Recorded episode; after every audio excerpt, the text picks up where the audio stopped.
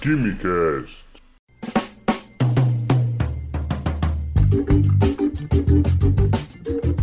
Alô, gênios, apreciadores de Química e Ciências do meu Brasil! Senhoras e senhores, sejam bem-vindos e bem-vindas a mais um Quimicast. Eu sou Vinícius, químico e produtor de resíduos e rejeitos de laboratório, não só como também. Isso porque os resíduos estão presentes na sociedade desde que o mundo é mundo. Ser um indivíduo significa ser um produtor de resíduos. Simplesmente porque para viver precisamos produzir o que consumimos e quando produzimos temos processos que não aproveitam 100% das matérias-primas. E além disso, quando consumimos, não utilizamos 100% dos nossos produtos. Você até pode pensar que está comendo uma refeição sem deixar sobras, comendo uma fruta inteira, tomando um copo de suco que foi feito com todas as partes de uma determinada fruta e que dessa maneira você estaria aproveitando todo o alimento. Mas se analisarmos todo o sistema de digestão, não é bem assim. Nós não consumimos 100% dos alimentos, sendo uma boa parte eliminada como um resíduo. Mas eu não vim aqui falar de escatologia, pois este é um ciclo natural que sempre nos acompanhou e que já faz parte do meio ambiente. Não é fazendo nossas necessidades fisiológicas dia sim, dia não, como aconselhou um certo presidente de um certo país, que reduziremos a poluição do meio ambiente. Eu, eu entendi a referência. Eu vim aqui falar sobre um tipo de resíduo que tem acompanhado a sociedade moderna há alguns anos e pode impactar bastante se descartados de maneira errada, que são os resíduos eletrônicos. Antes de tudo, para não gerar uma certa confusão, costumam utilizar uh, resíduos e rejeito como sinônimos. Você pode ouvir que na abertura me defini como produtor de resíduos e rejeitos. Sim, porque eles não são sinônimos. Um resíduo é tudo aquilo que sobra de um determinado produto e que pode ser reutilizado ou reciclado, ou seja, ainda tem algum valor econômico agregado àquele material. Já os rejeitos também são sobras, mas que não podem ser reutilizados por não ter um valor econômico ou por não ter um tipo de processo para extrair material de valor agregado que esteja ali presente. Essa definição é importante justamente por essa palavra-chave: valor agregado. Sim, no senso comum podemos pensar que uma televisão estragada, um celular ultrapassado é um lixo sem utilidade, mas não é verdade. Os celulares e outros eletrônicos, como as TVs e os computadores, são ricos em metais em outros elementos e em determinados materiais. Nesses produtos temos as placas de circuito impresso, que são a base de qualquer produto eletrônico. A placa em si é uma fina camada de resina epóxi e fibra de vidro revestida por um filme bem fino de cobre, que é a parte condutora da peça. Além disso, nós temos chumbo, estanho na solda, galho, índio, titânio, silício, germânio, arsênio, antimônio nos chips e uma presença de gala, de ouro, prata, até platina e paládio em conectores e em outras peças. Alumínio, níquel, ferro e zinco também aparecem como componentes metálicos dessas placas. No meio desses elementos todos temos alguns potencialmente tóxicos, como é o caso do chumbo e arsênio, que em baixos teores já tem os impactos significativos, e uns têm valor agregado, como é o caso do ouro, da prata, platina e paládio e além dos metais de base que têm seu valor e sua utilidade em aplicações como cobre, níquel, alumínio e ferro. Sobre os celulares e outros portáteis, temos outro tipo de resíduo, as pilhas e as baterias. As pilhas convencionais e as alcalinas têm uma composição bastante semelhante. Elas têm zinco como anodo e dióxido de manganês como catodo. Elas se diferenciam pelo eletrólito, as convencionais usam cloreto de amônio e as alcalinas usam uma base alcalina de hidróxido de potássio.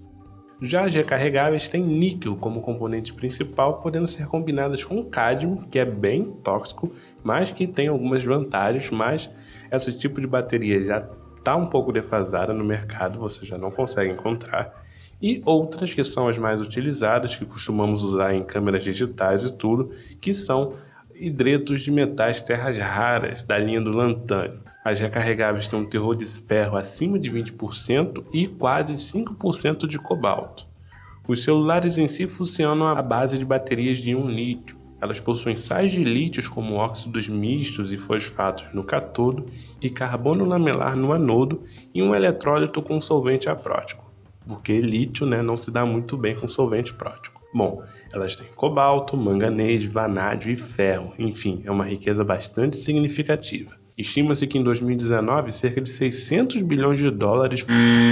Ele quis dizer 60 bilhões de dólares. Foram perdidos em recursos de resíduos eletrônicos que não são aproveitados. Enfim, mas quem vai se importar com esse valor agregado químico e tecnológico tão rico de um smartphone de 2016 por ali que já está sem memória para fotos, para aplicativos e que a bateria já não aguenta o dia todo? Nem precisa ir tão longe quando o assunto é produto obsoleto. Os produtos eles já chegam nas prateleiras das lojas e já saem delas desatualizados, tanto em software quanto em hardware, devido à constante dinâmica do desenvolvimento tecnológico, que é o grande responsável pelo patamar que estamos chegando.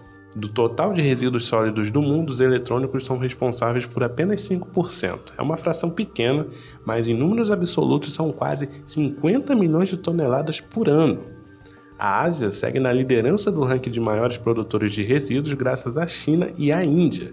De quase 8 bilhões de smartphones que temos no mundo, 3 bilhões estão nesses dois países. De rota das especiarias para a rota dos aplicativos. Em segundo lugar no ranking fica meio dividido entre Europa e América, que tem grandes contribuições do Brasil e dos Estados Unidos. Ou seja, em critérios de resíduos na América, Brasil e Estados Unidos estão acima de tudo, poluição ambiental acima de todos.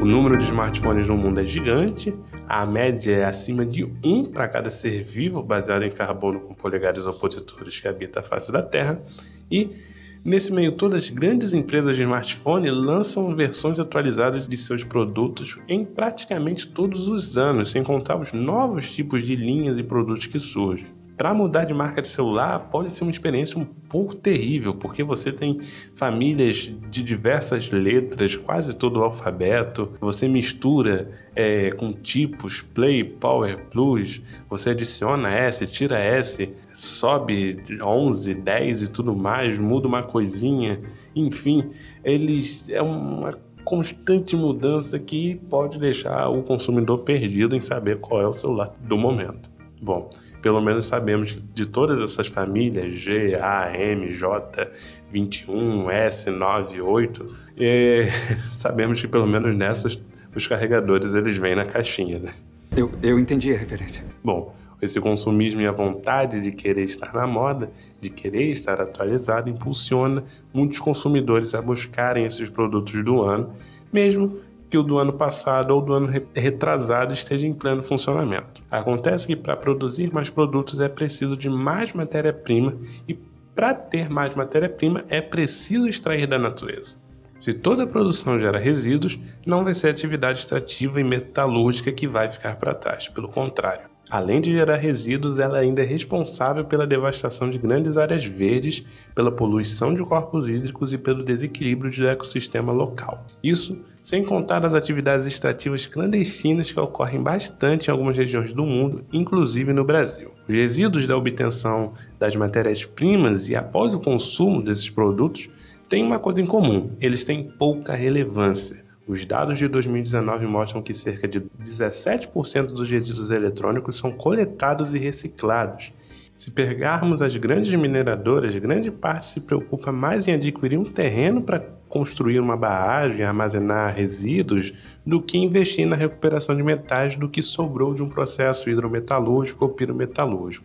A reciclagem, o reaproveitamento de resíduos tem muitas vantagens. Você está evitando a contaminação do meio ambiente e, ao mesmo tempo, poupando esse meio ambiente, já que os resíduos podem ser uma grande fonte de metais para alimentar essa própria indústria de eletrônicos, não sendo necessário avançar tão bruscamente em atividades extrativas. Manter uma estrutura de extração e não se preocupar com os resíduos é uma zona de conforto das mineradoras e é bastante conveniente, mesmo tendo um caminho mais adequado e com boas razões para ser seguido. Nós, como indivíduos, produtores de resíduos, cabe a nós apoiar e cobrar políticas de coleta seletiva, descartarmos corretamente esse tipo de material, porque, além de ser um lixo perigoso que pode causar, por causa desses metais, contaminação de solo, lençóis freáticos e contaminação do ar, é um nicho de luxo. Bom, esse foi o KimiCast. Mas fica por aí que temos os recados da semana, sim, no final dos episódios. Não para aí agora não, continua. Não aperta esse botão aí e vai ouvir os podcasts não. Fica aí que é coisa boa.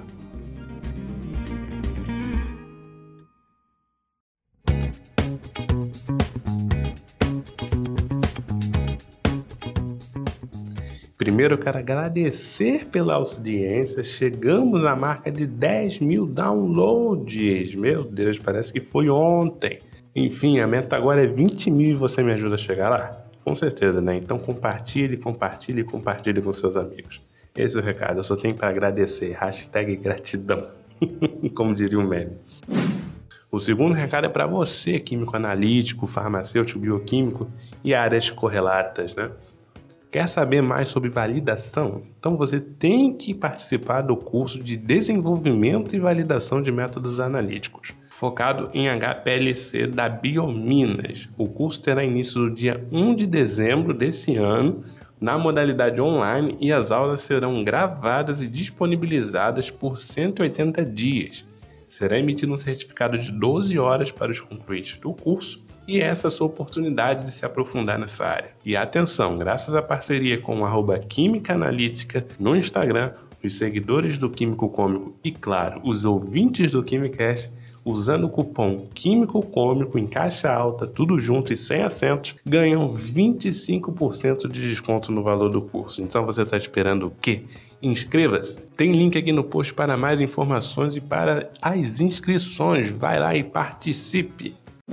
E para mais episódios do KimiCast é só acompanhar o site ou seu player de músicas e podcasts favorito.